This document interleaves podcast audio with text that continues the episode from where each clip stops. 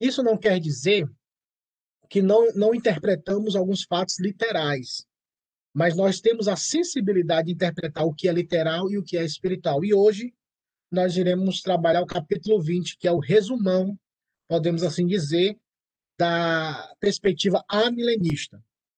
Muitas pessoas afirmam que a nossa teologia amilenista se resume no capítulo 20. Então, tendo por base essa afirmação, a gente vai trabalhar o capítulo 20 do livro do Apocalipse, para nós termos uma visão daquilo que nós acreditamos é, ser o milênio, ou como interpretamos o livro do Apocalipse, tendo essa base, aquilo que já entendemos em outras aulas. Então, para iniciarmos, dando esse preâmbulo, vamos orar.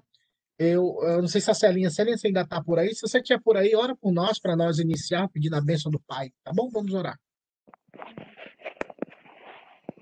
Senhor nosso Deus, Pai eterno querido, nós te damos graça por esse dia, nós te louvamos pelas misericórdias que o Senhor já derramou hoje, pelo esse dia esplêndido que o Senhor tem, tem é, feito para nós e que nós possamos, ó Deus, através dos ensinamentos da tua palavra, vir a te amar cada vez mais, vir a ter sede do teu conhecimento e a, da tua palavra e conhecer-te cada vez mais, ó Pai. Obrigado pela vida do pastor Jeff, que se dispôs a estar tá proporcionando essas aulas para nós. Obrigado pela vida de cada irmão que está conosco, daqueles que não puderam estar também. Nós queremos te agradecer e nós queremos te pedir que o Senhor fale conosco através do pastor Jeff, nos ensinando. Em nome do teu filho Jesus, nós te pedimos e oramos. Amém. Amém. E por se tratar, obrigado, Salim. Por se tratar do capítulo 20, não tem, hoje eu não vou ter nenhum slide, porque eu quero que, que leiamos, né? O capítulo 20 como um todo, então abra sua Bíblia, por favor, no livro do Apocalipse, capítulo de número 20. Nós precisamos entender e refletir enquanto vocês encontram e acham o Apocalipse capítulo 20, e dentro dessa perspectiva milenista, nós entendemos o livro do Apocalipse dividido em sessões, sete sessões. Cada sessão dessa tem um começo, meio e fim que trata muitas vezes do passado, presente e futuro dentro de cada sessão. Tendo sempre um ápice, um momento de vitória, um momento de derrota do, do inimigo, podemos assim dizer, do mal, e a vitória de Deus sobre todas as, as potestades, o pecado e, e assim sucessivamente. E o capítulo 20 também é um ápice dessa desse resumo, dessa ideia central que envolve toda, todo o livro do Apocalipse. A vitória do Cordeiro sobre o pecado, a vitória de Deus sobre os seus inimigos e a punição eterna para aqueles que desobedeceram a Deus e para aqueles que obedecem a Deus, a vida eterna. É o resumo de todos os pontos que Cristo, o Senhor Jesus, falou nos evangelhos que nós vamos ler mais à frente, onde ele fala que no último dia ele vai ressuscitar tanto vivos, tanto justos como injustos, para o julgamento final. O livro do profeta Daniel, capítulo 12, também trata de um. Tem um versículo que fala que nos últimos dias alguns ressuscitarão, uns para a vergonha eterna e outros para, o, para a bênção eterna, para a vida eterna. Para o desprezo eterno, uns para o desprezo, vergonha, e outros para a vida eterna. Então haverá um dia do juízo, haverá um dia da ressurreição, podemos assim dizer, geral. E não haverá três ou quatro ressurreições, segundo a perspectiva que, que nós apresentamos na linha de, de interpretação. Qualquer dúvida, por favor, pergunte, fique à vontade.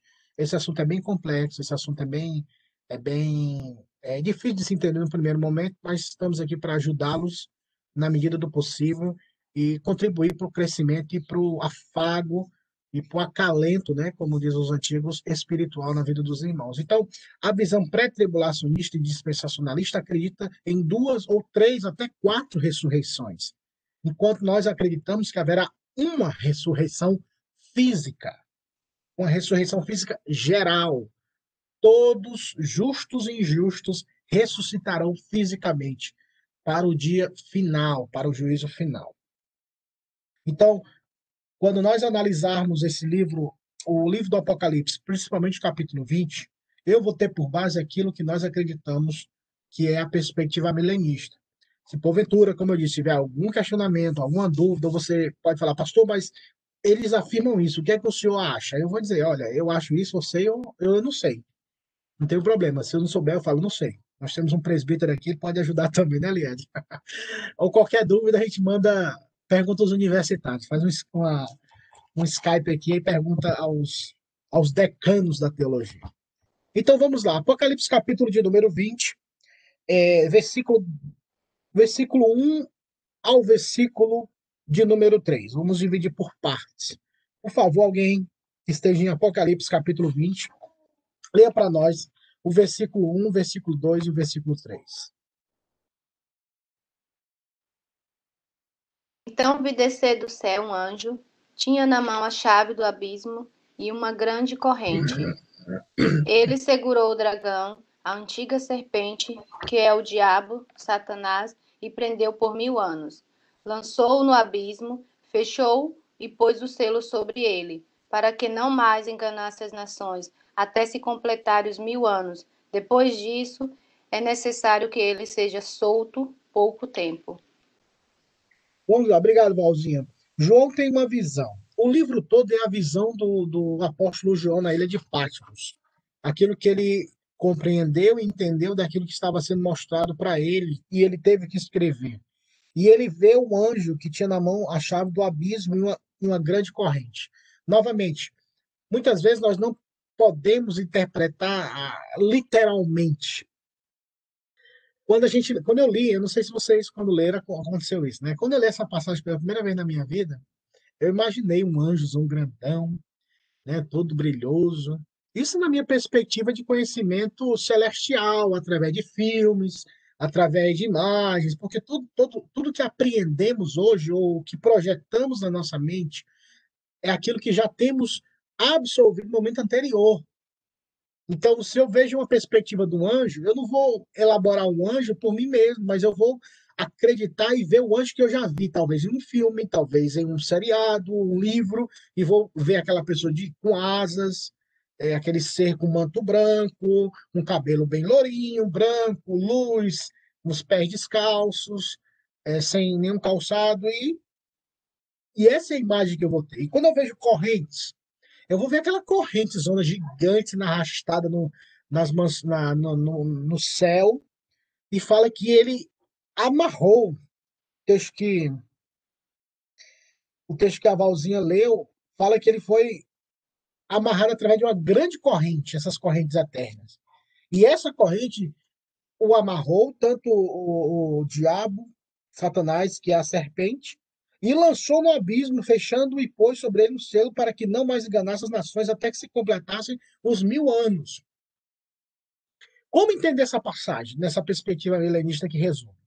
Vocês se lembram quando o Senhor Jesus Cristo citou nos evangelhos uma, uma uma parábola, podemos assim dizer, uma, uma, uma analogia, perdão, uma analogia seria a melhor colocação, uma melhor a palavra mais empregada nesse contexto, de um homem que para entrar na casa ele precisa amarrar o valente para depois despojar e pegar todos os seus bens. Cristo está falando ali desse poder, dessa ação do próprio Deus de amarrar Satanás, de prendê-lo para que ele não mais engane as nações, para que ele não mais venha tripudiar ou influenciar toda essa essas nações com engano. Porque a semente do diabo é, é a semente chamada engano, mentira. Como disse Jesus em João, ele mente desde o princípio, porque ele é o pai da mentira. O que ele fala é mentira, então ele espalha a mentira. Ele espalha o engano.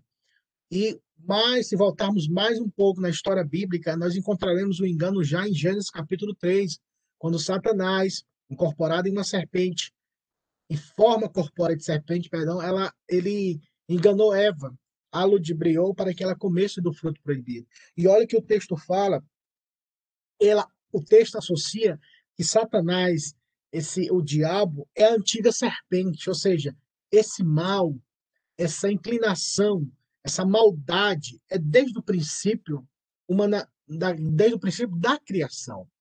Satanás vem influenciando, enganando as nações como um todo. Hoje, a culpa, podemos dizer, não é só do diabo. Ele iniciou esse, esse processo e fazendo com que o homem, o ser humano, pecasse, e agora o homem sendo revestido e dominado totalmente pela natureza pecaminosa, não há mais possibilidade do ser humano escolher aquilo que é contrário à natureza dele. O ser humano não pode mais escolher não pecar, porque ele é pecador.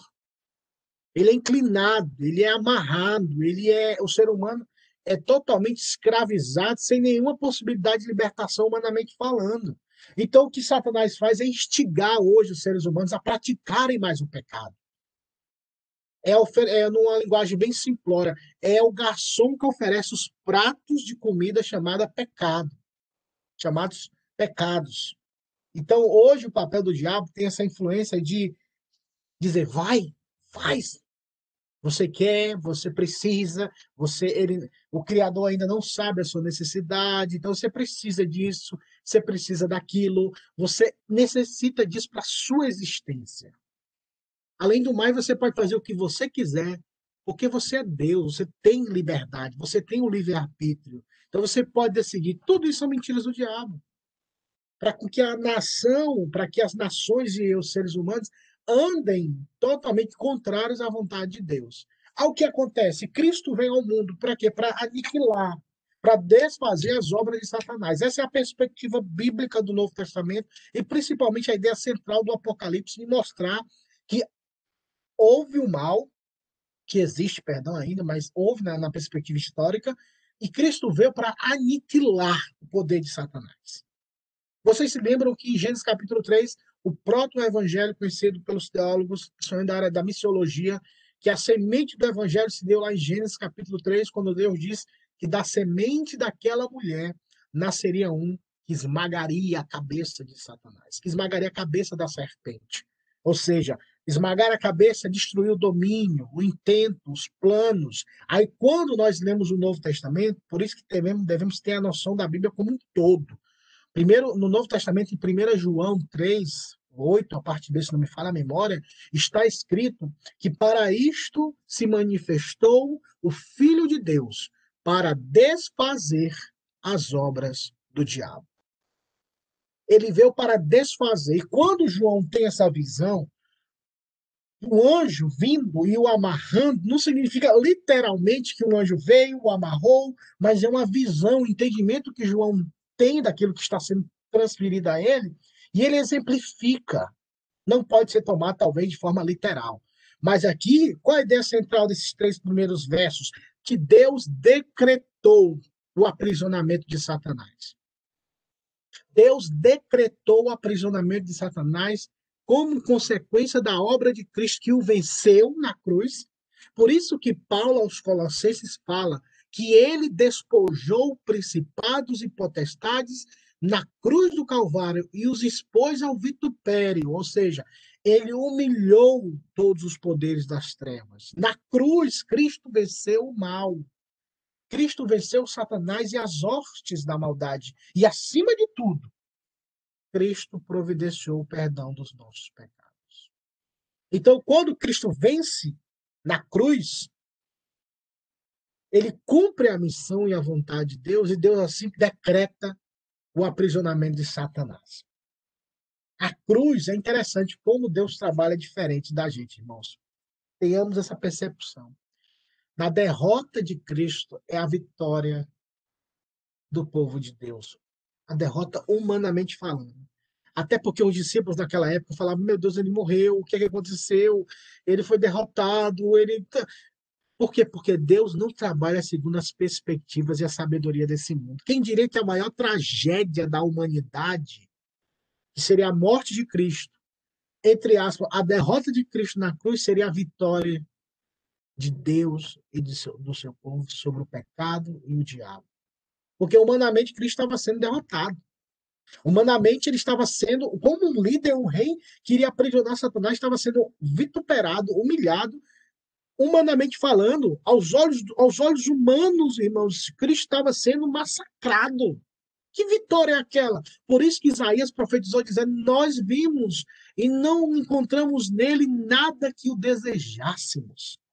Não via, não víamos nele nenhuma inclinação davídica de um rei, de um homem poderoso, de um homem com estereotipo de rei, com postura de rei, altura de rei, voz de rei, cavalo de rei. Ele entrou em Jerusalém montado em um jumentinho, irmãos. para nos mostrar que o caminho que Cristo quer nos libertar é o caminho espiritual. E humanamente falando, ele sofreu. Só que, espiritualmente falando, ele estava despojando principados e potestades. E isso só se deu a entender depois da sua ressurreição, através dos santos apóstolos, quando escreveram cartas no Novo Testamento, Pedro, Paulo, Tiago, entre outros, nos concedendo o entendimento da obra de Cristo. E nós entendemos hoje que a obra de Cristo aprisionou Satanás, irmãos. Por isso, não caiamos no erro. O mundo pode estar indo de, de mal a pior, ou indo de bem, ou indo maravilhosamente bem. Isso não reflete a realidade espiritual. Vocês se lembram no jardim do Getsemane? Quando o Senhor Jesus falou assim para Pedro, Tiago e João, olha, fiquem comigo, orem, orem comigo. Minha alma está angustiada. E o que foi que os discípulos fizeram? Os discípulos dormiram. Por três vezes o Senhor Jesus pediu para que eles estivessem com ele e eles dormindo. Quando a multidão chegou, Jesus disse: Olha, levantem-se, agora é a hora da chegada. Qual foi a primeira atitude de Pedro? A atitude de Pedro foi o quê? Puxar da espada e tentar defender Cristo pela força do braço. Jesus disse: coloque essa sua espada, embanha, embainha a sua espada, a sua faca, seu facão, sua espada, sua peixeira. Porque se eu quisesse, eu rogaria ao Pai, uma legião de anjos, e acabaria tudo aqui agora. Mas foi para esse momento que eu vim. Ele usou uma linguagem hipotética do se eu quisesse.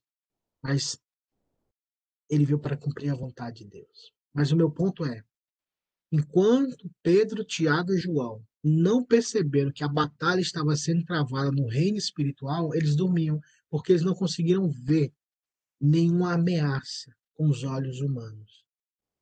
Quando eles viram os soldados, eles falaram: agora a ameaça chegou. Mas a luta e as ameaças e o problema estava acontecendo no reino espiritual e Cristo sabia disso, por isso que Cristo entrou em oração naquele momento. Mas os discípulos não tinham ainda maturidade espiritual. Meu Deus, percebam isso, irmão. Maturidade espiritual não está na idade, nos cabelos brancos, apesar que eu tenho alguns, mas não quer dizer que sinônimo de maturidade, pode ser sinônimo de vivência. Mas a sabedoria espiritual ela é desenvolvida a partir do momento que nós ouvimos a palavra de Deus e a obedecemos. Às vezes o mundo está indo caos. Ou o mundo está indo maravilhosamente bem. E, a, e às vezes nós associamos isso ao reino espiritual. Não.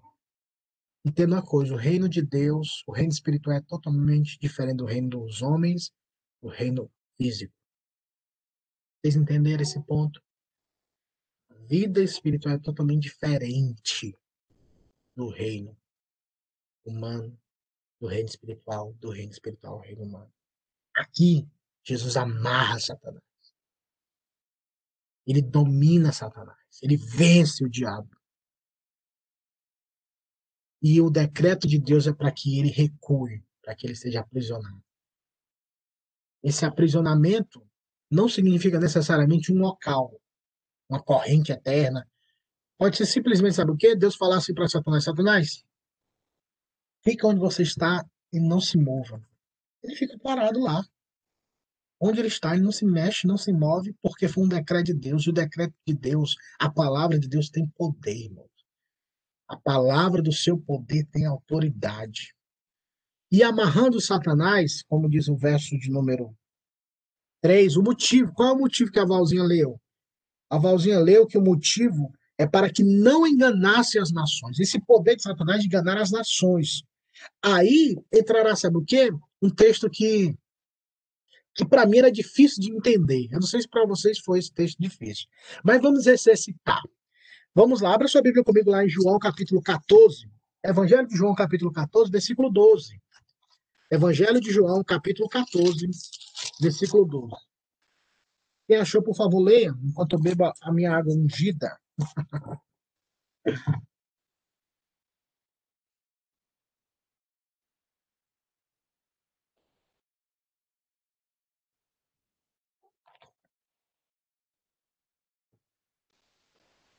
14?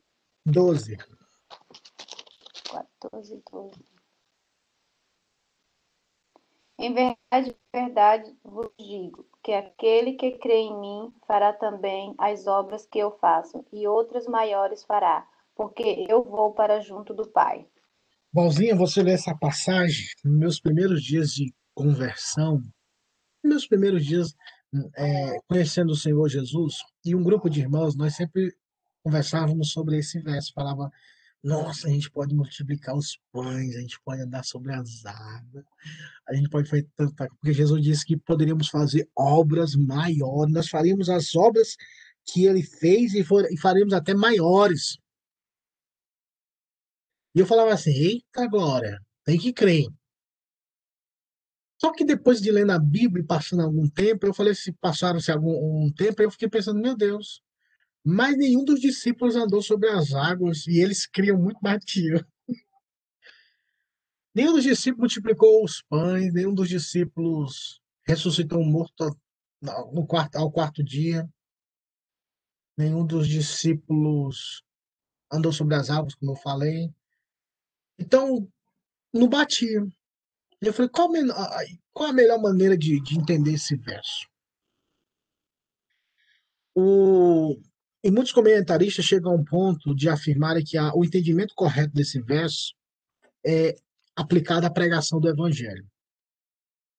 Porque as obras maiores, ou a obra maior, maior do que o próprio Senhor Jesus, é que nós alcançaríamos e pregaríamos as nações. Isso ele fala nos discípulos, porque Jesus teve seu ministério circunscrito dentro do ambiente da Galileia, de Israel. Ele não pregou em outras nações, ele não pregou em outros povos, não pregou a outros povos, podemos dizer, mas as, as regiões circunvizinhanças da região da Galileia, de Israel como um todo. Então esse texto ele é mais ele é, ele é aplicado e mais saudável dizermos que obras maiores significa a pregação do evangelho, poder pregar o evangelho em vários locais, em outros locais, sem o impedimento, porque o, o impedimento foi tirado, a barreira foi tirada, que é o próprio Satanás. Ele foi tirado para não enganar as nações e o evangelho ficar propenso a ser pregado a todas as nações. Por isso que quando Jesus é ressurreto, ele fala: é-me dado toda a autoridade nos céus e na terra. Portanto, é isso interessante, porque ele falou: é-me dado toda a autoridade nos céus e na terra. Portanto, ele não façam milagres, portanto, andem sobre as águas, portanto, multipliquem os pães. Não. A autoridade é exemplificada quando ele fala, portanto, ide por todo mundo e pregai o evangelho. Perceba que a, a palavra subsequente a Cristo, ao Senhor, quando ele afirma: olha, vocês farão algo, porque foi me dada toda a autoridade nos céus e na terra, agora vocês têm que fazer algo que preguem o evangelho. Espalhem o evangelho, proclamem essa verdade. Por isso é que nós hoje podemos pregar e o diabo não vai, não irá, perdão, se opor de forma anterior à cruz. Porque na cruz ele foi amarrado. Ele foi seu poder foi limitado pelo próprio Deus, para que o tempo, para que essa palavra chegue a várias nações. Esse é o entendimento correto. Por isso é que o Senhor Jesus disse que as portas do inferno não prevalecerão contra a igreja do Senhor. Ou seja, o inferno não vai suportar o marchar da igreja, porque não há mais essa influência de Satanás, esse domínio dele. Então, o texto continua no verso 13. Agora vamos voltar. Eu tenho uma pergunta.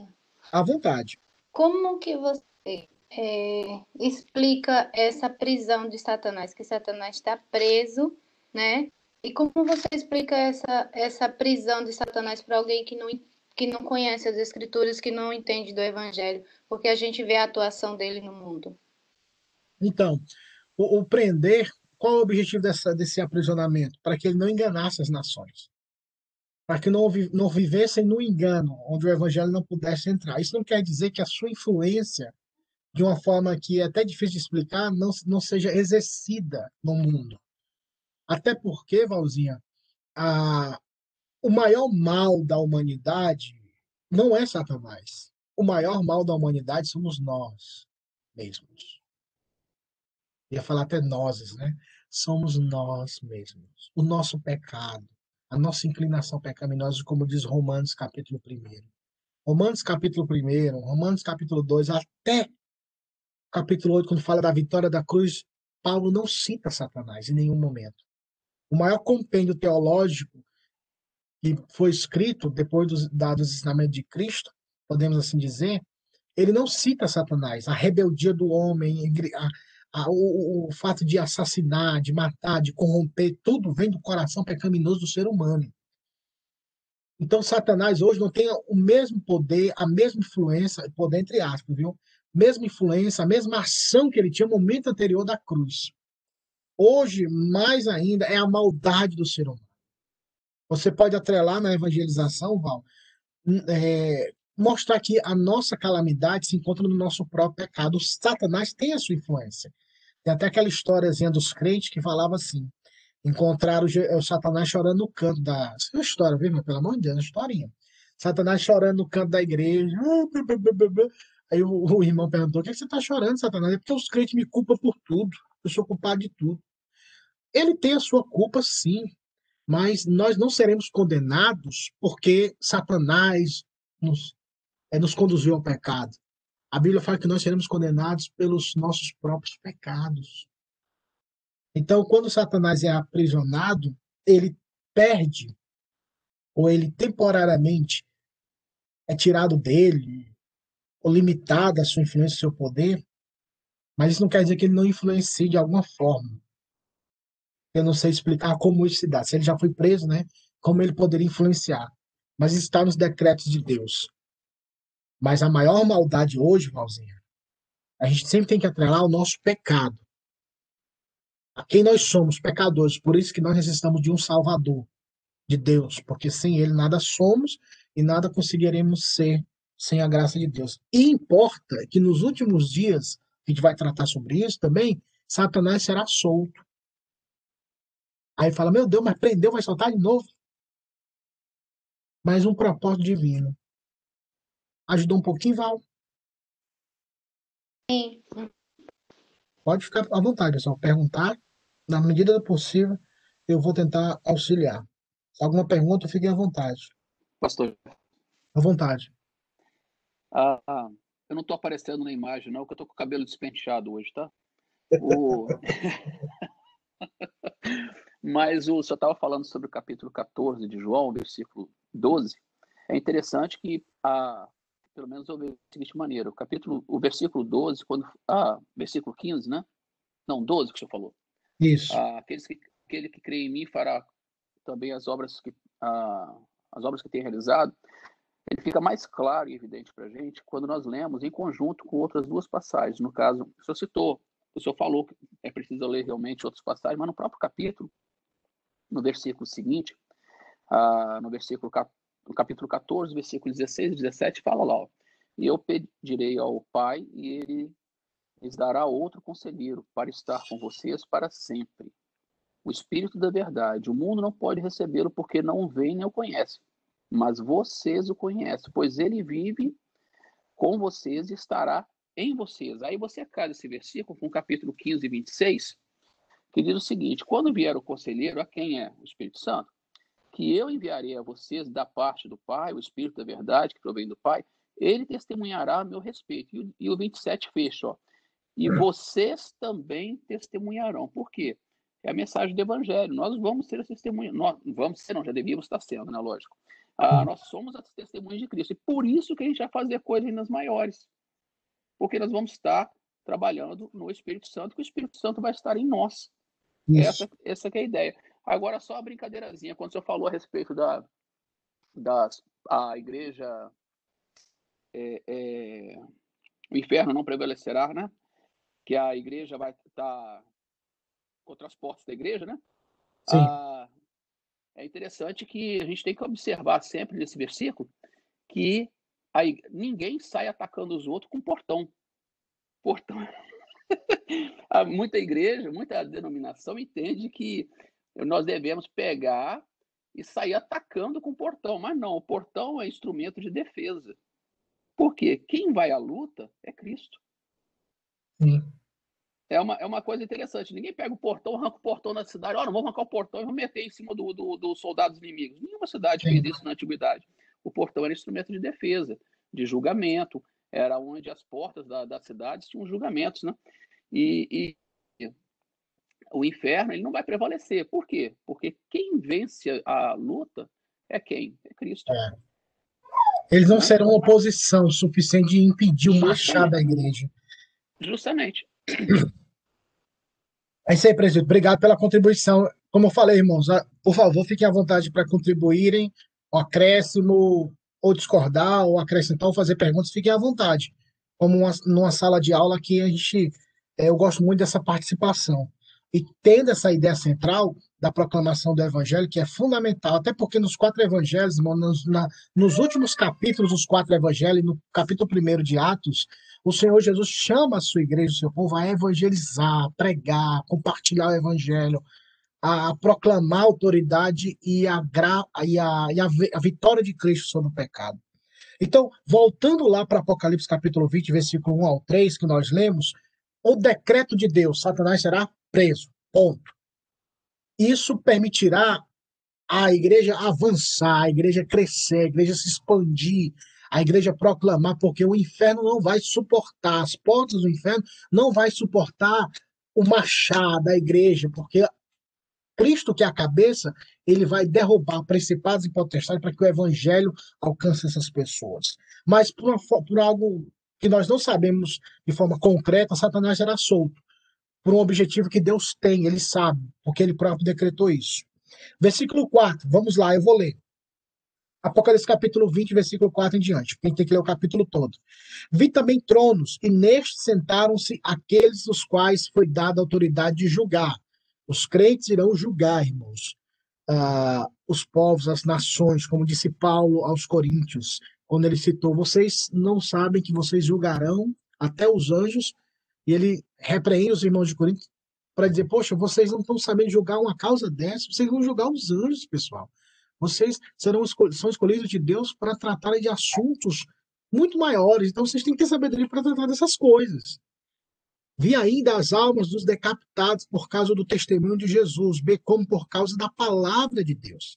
Tantos quantos não adoraram a besta, nem tampouco a sua imagem, e não receberam a marca na fronte e na mão, e viveram e reinaram com Cristo durante mil anos.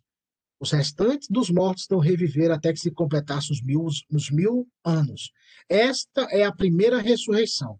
Bem-aventurado e santo é aquele que tem parte na primeira ressurreição. Sobre esses, a segunda morte não tem autoridade, pelo contrário, serão sacerdotes de Deus e de Cristo e reinarão com ele os mil anos. Percebam do versículo 4 ao versículo de número 6. Perdão, versículo 4 ao 6, é. Como eu disse, nós estamos interpretando a perspectiva amilenista, aquilo que nós acreditamos como igreja presbiteriana.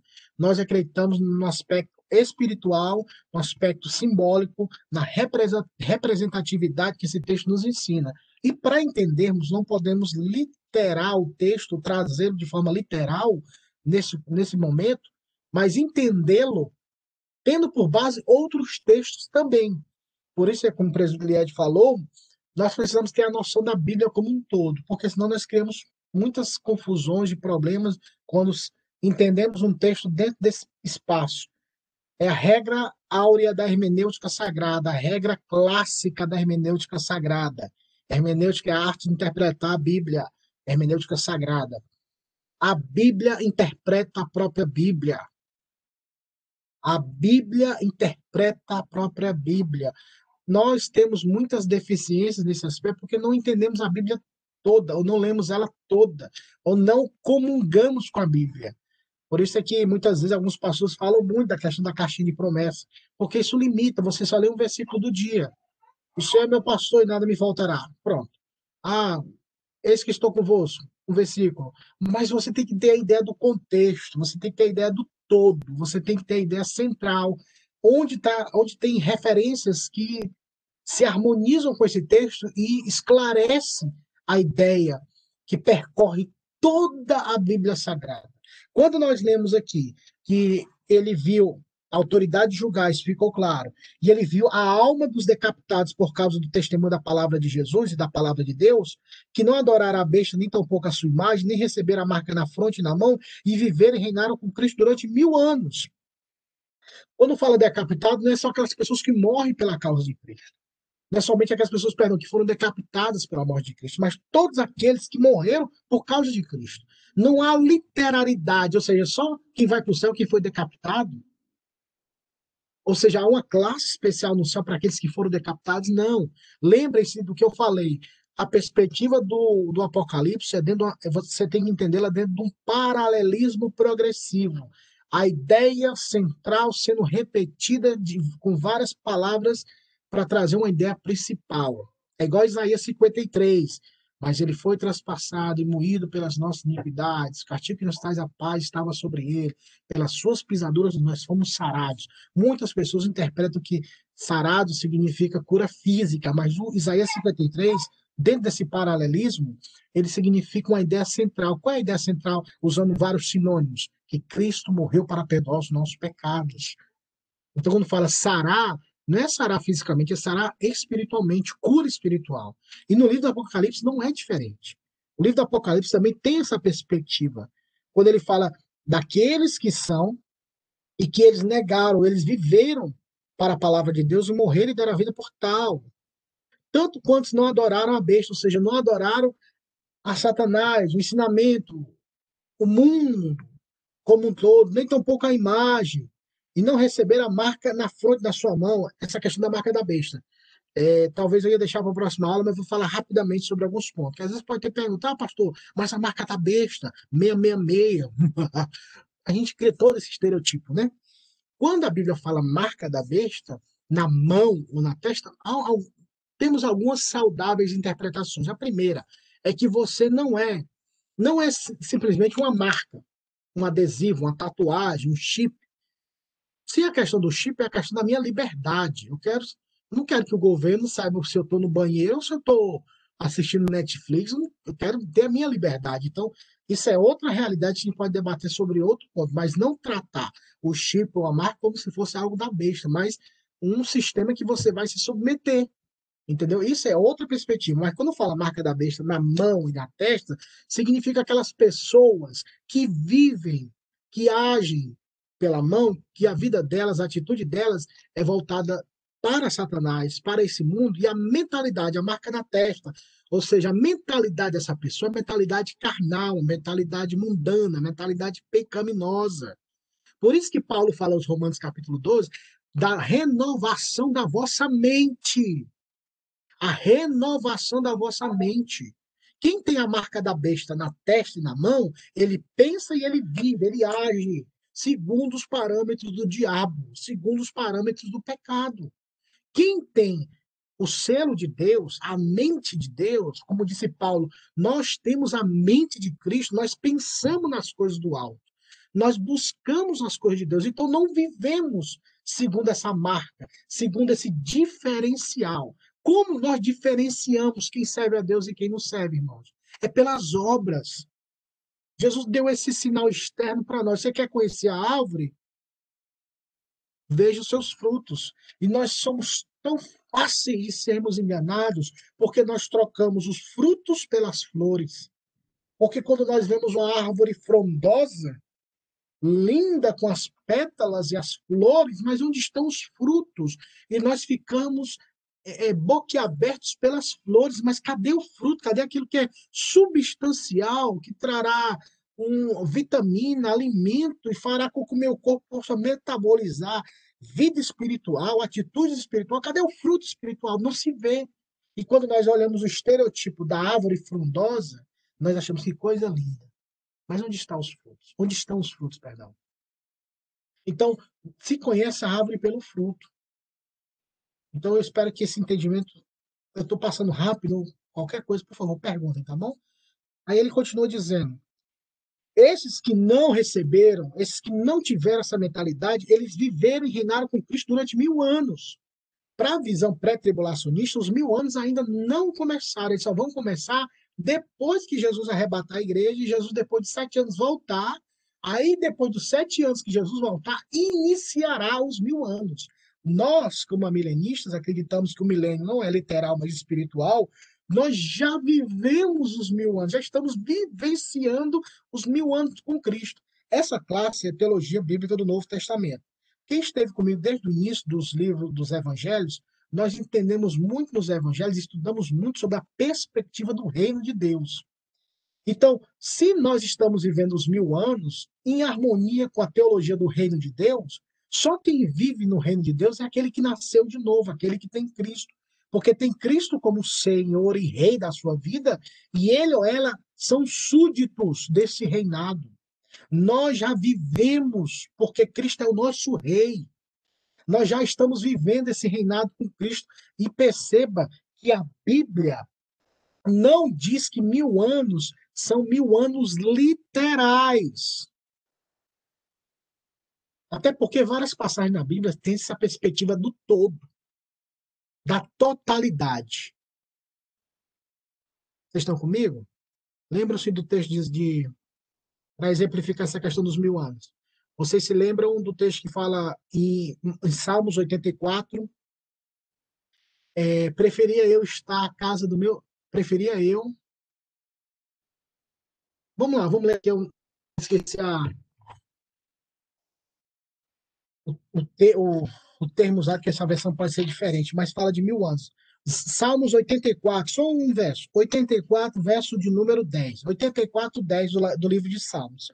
Livro dos Salmos, é número 84, verso de número 10. Quem achou, por favor, lê rapidamente. 84, 10 de Salmos.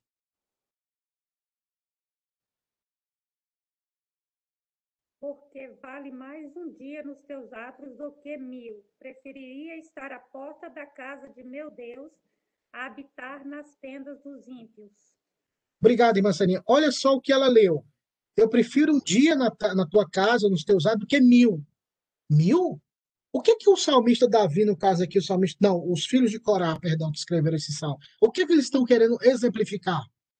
Que não adianta viver a vida toda porque ninguém viverá mil anos. Preferia um dia do que mil. Ninguém vive. Nem na época da, de onde pessoas viveram muito, a, o máximo que chegavam era 900 e poucos anos, como Matusalém, e entre outros. Mas o que os, o que os filhos de Corá estão dizendo aqui? Eles estão dizendo que não adianta, para mim é melhor ficar um dia do que viver toda a minha vida longe do Senhor. Porque ninguém vive mil anos. Mas qual a ideia dos mil anos? Todo. Toda. Lembra-se do Salmo 91, esse aqui que é o poderoso salmo para muitos crentes, né? A Bíblia toda é poderosa, né? Mas esse salmo tem um valor místico para algumas pessoas, não sei porquê. Mas o que diz lá? Mil cairão ao teu lado e dez mil à tua direita. Mil? Rapaz, quem tem mil inimigos, eu vou te falar, viu? Até é odiado. Mas não está falando de mil pessoas literais. Quando fala mil cairão lá, dez mil, ou seja, todos aqueles que são contra ti. Todos aqueles que estão contra ti. No caso é Cristo, né? Não nós. Então, quando a Bíblia fala mil, não significa mil literalmente. E há outros textos, como diz aqui. Então, reinarão com ele mil anos. Até porque depois que Cristo nasceu, perdão, até que Cristo morreu, até os dias de hoje, nós temos mais de dois mil anos de história. Esses mil anos é toda a história da humanidade. Nós viveremos com Cristo para sempre. Ou seja, viverão os mil anos, ou seja, mil anos, seja, para sempre. Porque nós estamos vivos, irmãos, espiritualmente. Vamos lá, para não perder muito tempo. Perdão, não é perder tempo, mas é porque talvez o tempo não dê. Não seja possível. Aí eles continuam dizendo, versículo 5, Apocalipse capítulo 20, versículo 5. Os restantes dos mortos não reviveram até que se completassem os mil anos. Ou seja, o tempo que foi estabelecido por Deus. Esses mortos não ressuscitarão, não ressuscitaram, não reviveram. Esses mortos, meus irmãos, é os mortos que morreram fisicamente. Tanto o corpo do crente como o corpo do não crente, porque não vai ter uma ressurreição para o crente uma ressurreição para o não crente. Não existe todos ressuscitarão juntos. A diferença é que o crente, quando ele morre fisicamente, ele não morre espiritualmente, porque ele já está vivo. Por isso que a Bíblia fala, ainda que esteja morto, viverá. O crente não morre, a gente vai entender isso no versículo posterior que a gente vai ler já já. Então, há uma, só haverá uma ressurreição de todos, como diz a palavra, no último dia, uns ressuscitarão para a vida eterna e outros ressuscitarão para o desprezo eterno. A diferença é que quando morremos em Cristo, o nosso corpo ele repousa, mas a nossa alma não morre. Ela não entra em condenação, mas entra na vida eterna. Por isso que Paulo falou: se eu ficar na carne, no corpo, eu faço a obra. Mas se eu partir, estar com Cristo, olha só, mas se eu partir e estar com Cristo é incomparavelmente melhor. Não há transição, não há intervalo. Assim que eu morrer aqui, eu já vou estar com Cristo. Na hora que eu fechar o olho aqui, eu abro e vejo Cristo diante dos meus olhos. Não há interrupção, não há lacuna, não há sono da alma, não há um estado de quietude, escuridão. Não. O crente em Cristo, quando ele morre fisicamente, ele se encontra com Cristo, porque ele não morrerá eternamente. Olha só o que o verso 6 fala: Bem-aventurado e santo é aquele que tem parte na primeira ressurreição. Que primeira ressurreição é essa? Eu falei aula passada. É a ressurreição espiritual. Foi o que Paulo falou: se já ressuscitaste com Cristo, como fala em Colossenses 3, buscai as coisas que são do alto. Nós que nascemos de novo, não por nós mesmos, como disse João, nós não nascemos da carne nem do sangue, mas da vontade de Deus. Hoje nós temos vida espiritual. Hoje nós podemos dizer que já participamos da primeira ressurreição. Você que me escuta, você que me vê, se você é crente em Jesus Cristo, se você teve um real encontro com Cristo e Cristo teve um encontro real com você, você teve vida espiritual. Você estava morto e Cristo te ressuscitou. E hoje nós temos vida espiritual. É por isso que não morreremos eternamente, porque ele nos ressuscitou de uma vez por todas. A morte eterna é a morte espiritual. Até porque quando Adão e Eva pecaram, eles não morreram imediatamente fisicamente, eles morreram espiritualmente. Então a vida, novamente eu repito aquilo que eu falei desde o início da aula, o que é importante, irmãos, é invisível aos nossos olhos. Paulo disse isso em 2 Coríntios 4. Meus irmãos, não atentemos nós nas coisas que se veem, porque o que se vê é passageiro. Mas atentemos nós nas coisas que não se veem, porque o que não se vê é eterno, diz Paulo. Por isso é que nós erramos e pecamos gravemente, porque a nossa atenção, o nosso carinho, o nosso amor, o nosso prazer é naquilo que vemos. E vivemos a era da hipocrisia, a era da indiferença para com Deus, a era onde nós vivemos mais para nós mesmos e não vivemos para Deus e não temos a capacidade de parar as atividades porque achamos que se não fizermos A ou B ou deixarmos de fazer alguma coisa por uma hora ou meia hora, vai prejudicar todo o meu schedule. Não! O seu schedule vai passar, você vai morrer, alguém vai comprar esse schedule velho, alguém vai pegar isso aí, vai, vai continuar a vida, mas a vida eterna é que tem valor para todos nós, meus irmãos. Não é errado você. Não estou dizendo que você abandone tudo, o que eu estou querendo dizer é que você não pode priorizar o reino material em detrimento às coisas de Deus. E não conseguir achar uma vaga, não conseguir achar um tempo de conhecimento, de devoção. Porque se de fato você nasceu de novo, você quer Deus, você procura Deus. Você tem, sua alma clama por Deus, seu espírito clama por Deus, seu coração almeja Deus porque você foi ressuscitado por Deus. Agora, se não tem, é porque não foi ressuscitado, não tem vida, não teve encontro com Cristo. Por, isso que a Bíblia fala a primeira ressurreição. E Paulo falou isso aos Colossenses, que nós devemos buscar as coisas do alto. Por que buscar as coisas do, alto? Porque nós já ressuscitamos com Cristo. Se ressuscitamos, nós buscamos as coisas do alto, buscamos as coisas de Deus. As coisas de Deus têm gosto para nós, irmãos. As coisas de Deus alimentam o nosso paladar espiritual. É ter prazer não é só o fato de, de ordenanças, de mandamentos, de fardo. Ai, que cansado, hoje tem igreja, ai, não sei o que, mais uma live, ai, meu Deus, tem que ler Bíblia, ai, meu Deus, ai, ai, ai. Tipo, de fato, se, se isso habita em nossos corações, irmãos, acho que, de fato, com temor e tremor digo isso, a gente não conheceu ainda Cristo. Cristo é o maior amor da nossa vida. Como ele próprio disse, se me amais, guardareis os meus mandamentos. João, o evangelista, fala em 1 João, na sua primeira carta, ele fala que os mandamentos do Senhor não são penosos. Ou seja, não é um fardo. Porque nós temos vida espiritual. Seria fardo se não tivéssemos vida espiritual. Seria difícil e até impossível se não tivéssemos vida espiritual. Mas se temos vida espiritual, nós podemos dizer como os filhos de Corá e Davi disse: Quão amáveis são os teus tabernáculos, Senhor dos Exércitos.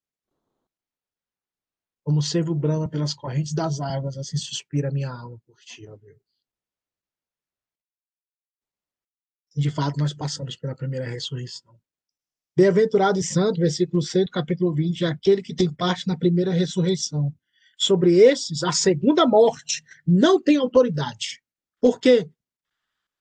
Porque já estão ressuscitados de uma vez por todas. Por isso que eu amo ser calvinista nesse aspecto bíblico, aspecto né, da Bíblia, uma vez salvo, salvo para sempre. Por quê? Porque ele nos salvou para sempre. A morte não tem mais domínio, ela não tem mais autoridade. Agora, aqueles que já morreram espiritualmente, estão mortos espiritualmente, e não foram ressuscitados espiritualmente, a segunda morte significa o que? A morte eterna. Porque morreram uma vez, estando aqui nessa realidade que vivemos, e quando eles morrerem fisicamente, vão entrar na segunda realidade.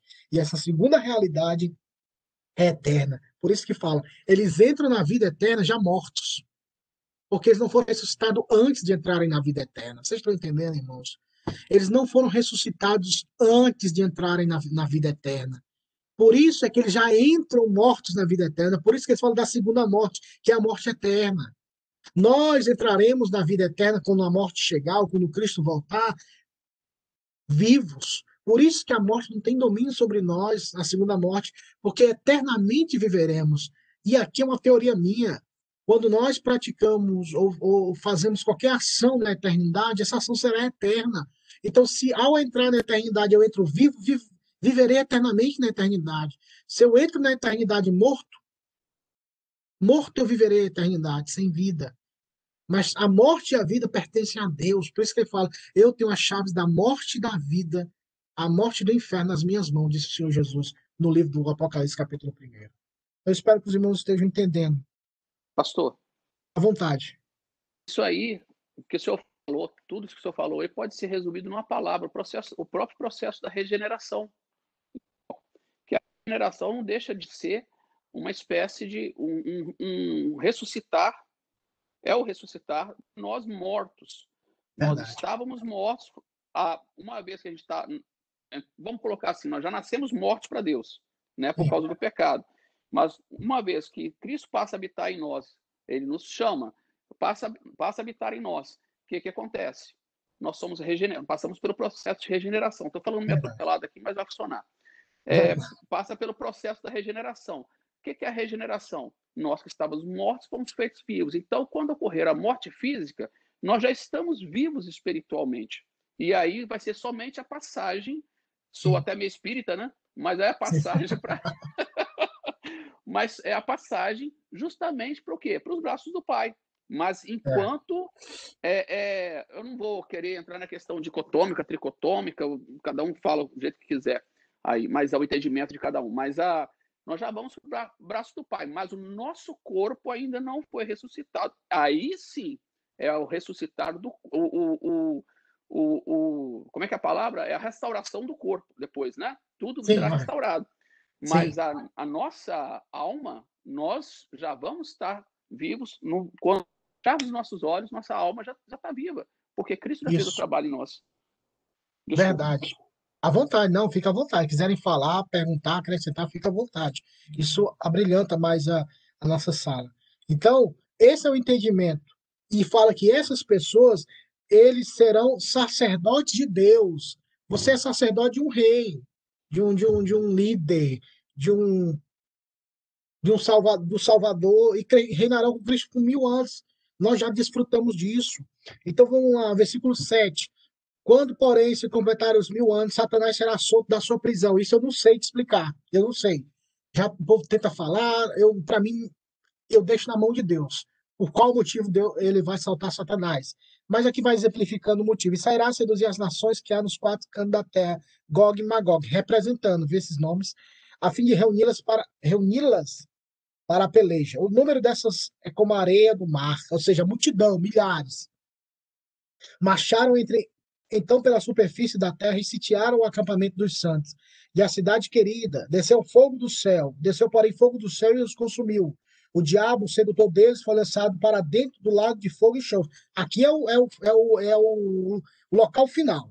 Entrou lá, como diz antigamente, Wink, onde já se encontraram não só a besta, como também o falso profeta. Se encontram. E serão atormentados de dia e de noite pelos séculos dos séculos, ou seja, para sempre.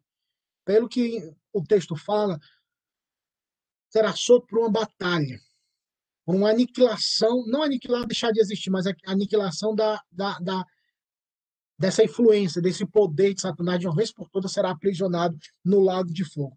Depois vai acontecer algo, que é para com aqueles que não nasceram de novo, aqueles que rejeitaram a palavra, viveram para o diabo e seus próprios prazeres. Versículo 11. Vi um grande trono branco e aquele que se assenta, de cuja presença fugiram a terra e o céu e não se achou lugar para eles. Eita Deus grande, hein? Vi também os mortos, os grandes e os pequenos, aleluia, porque nessa hora, irmãos, não vai ter partidarismo, nem tampouco é, nepotismo. Nepotismo é onde você favorece sua própria família com, com, por funções públicas ou por algum objetivo é, espúrio. Não haverá politicagem. Grandes e pequenos, ricos e pobres, todos estarão em pé diante do trono.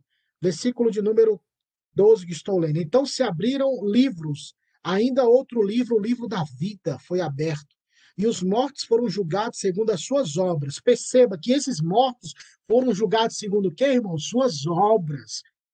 Esses que acreditaram nas suas próprias obras. Nós não acreditamos nas nossas próprias obras. Nós acreditamos na obra de Cristo. Por isso não somos julgados pelas nossas próprias obras, porque como disse Paulo aos Gálatas e aos Romanos, pelas obras da lei ou pelas obras ninguém será aceito, ninguém será perdoado diante de Deus, mas é pela fé em Cristo Jesus. Esses que serão julgados, olha só, eles serão julgados pelas obras que eles fizeram. Ah, mas eu ajudei, eu fiz isso, eu fiz isso, eu fiz isso, e a pessoa se apresenta como aquilo fosse mérito e crédito para apresentar diante de Deus e falar: Ó, eu fiz isso, eu fiz isso, eu fiz aquilo outro. Aí Jesus, o próprio Deus, pegando Isaías, ele pode até dizer, mas é eu falando, que os, as nossas obras não passam de trapos imundícias. Aí tem uma, uma explicação bem no aspecto das mulheres, né? o trapo de imundícia, que, é o, que era o, o pano que limpava as mulheres no seu período, seu ciclo menstrual. Um pano que não presta, que não, não pode ser reutilizado, não tem valia nenhuma. E eles foram julgados conforme as suas próprias obras conforme o que se achava escrito nos livros. Deu mal aos mortos que neles estavam, a morte e o além entregaram os mortos que neles haviam, e foram julgados um por um. Novamente, olha o texto, paralelismo progressivo, repetindo a ideia do verso anterior, segundo as suas obras. Por isso é que nós pregamos e gritamos: não crê em si mesmo, crê em Cristo e viva para a glória de Deus. E quando você fizer obras, não faça com méritos ou como algo de ou vou fazer isso para Deus lembrar de mim. Não. Faça como resposta de louvor e agradecimento ao aquilo que Deus fez na sua vida, como resultado da nova natureza, como resultado do novo coração que ama, perdoa e quer abençoar. Não como base para ser salvo, mas com base naquilo que Cristo já fez por nós. Então a morte e o inferno foram lançados para dentro do lago de fogo. Esta é a segunda morte, o lago de fogo. Versículo 15.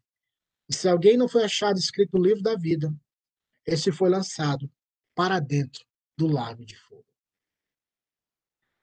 Foi um pouco rápido, mas é gostoso tratarmos desse assunto. Poderíamos falar um pouco mais de alguns pontos. Capítulo 20 do livro do Apocalipse, ele dá a ideia geral e central daquilo que acreditamos segundo a perspectiva amilenista, que é aquilo que nós, como igreja presbiteriana, presbiteriana acreditamos. Ele dá o aspecto do passado, do presente para aquela época e do futuro. É o resumo daquilo que nós acreditamos. Alguns pontos da ressurreição, regeneração, marca da besta e o juízo final. Então, meus irmãos, essa é a ideia que eu quis transmitir para os irmãos. Espero que tenham, os irmãos tenham entendido. Eu quero abrir agora para alguma, alguma pergunta, que já passamos um pouco aqui dos minutos. Mas se alguém tem alguma pergunta relacionada a esse tópico, é, fica à vontade para a gente responder, se possível for rapidamente, se não, debate um pouco mais. Uma pergunta, algum acréscimo?